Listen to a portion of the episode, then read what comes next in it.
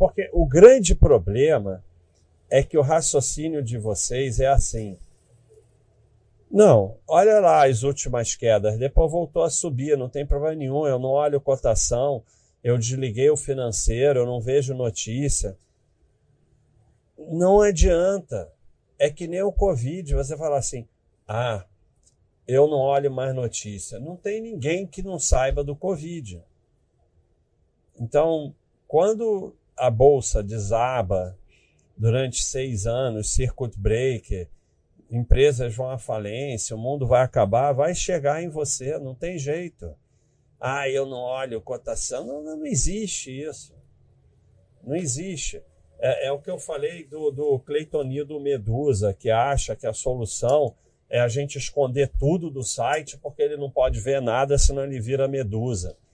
Não olhar a cotação não quer dizer que você nunca pode olhar, porque senão você vai virar, virar medusa, não, virar pedra. Cleitonildo Medusa.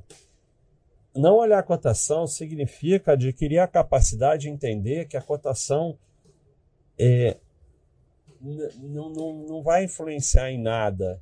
Ela é uma consequência da empresa ser boa. Então, no máximo, você vai olhar a empresa, mas nem isso, porque agora eu cheguei nessa conclusão terrível,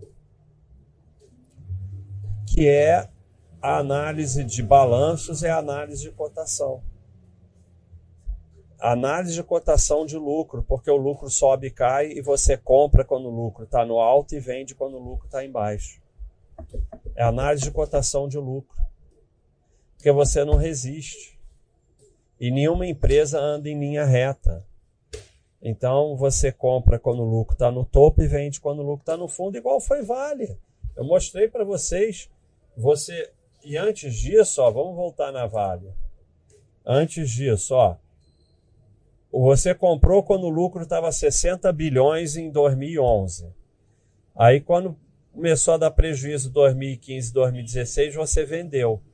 Quando o lucro voltou para os 60 bilhões em 2020, você comprou de novo. É isso. É análise de cotação de lucro, é o que você faz. E não faz a menor diferença, porque a gente já mostrou aqui que o, o, o lucro segue cotação. Você pega que vale, é o mesmo gráfico, lucro e cotação. Então, se você está olhando um ou outro, não faz a menor diferença. Você está analisando cotação da mesma forma vai comprar no topo e vender no fundo da mesma forma. Que é só o que você sabe fazer na bolsa.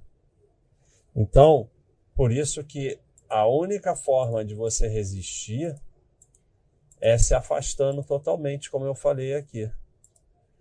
É, você monta uma estratégia, usa o Baixa System para essa estratégia e simplesmente vai focar no teu trabalho, nos aportes, na, na família, no, no, no lazer, no esporte e tal.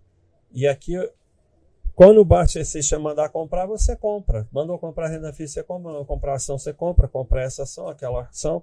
Eventualmente, por você aí entrou uma cacetada de IPO no mercado. Daqui a um tempo você pode começar a ver uma ou outra para incluir na sua carteira para diversificar mais. Porque se não diversificar muito, não vai dar certo. Não vai dar certo. Sim, a CVC está lá embaixo, em lucro e cotação. Pode voltar, pode não voltar, pode quebrar. Se é, cara, tem um gráfico fantástico disso que eu botei na escolinha. É, na escolinha que eu fiz.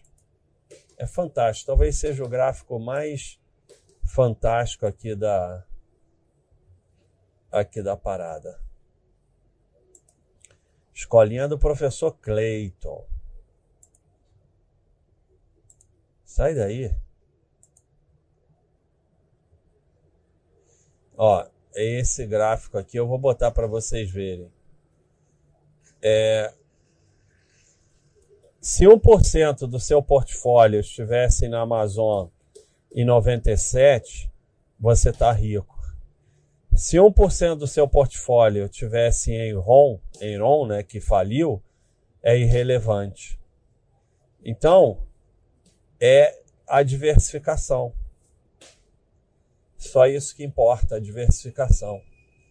E você tem que ir diversificando mais e mais conforme seu patrimônio aumenta. Então, é, é buscar, estudar aqui nos quadros, participar, vai vendo empresas novas boas ou empresas antigas que ficaram boas para colocar mais empresas no seu patrimônio, colocar estoques, colocar FIIs, renda fixa, investimento no exterior, não sei o quê, reserva de valor, reserva de emergência, para que tudo vá se tornando mais irrelevante, o que importa é o seu patrimônio como um todo. Só isso que importa. E aí você consegue se afetar menos por essas coisas. Porque senão é compra no topo, venda no fundo, compra no topo, venda no fundo, lá análise de cotação de lucro.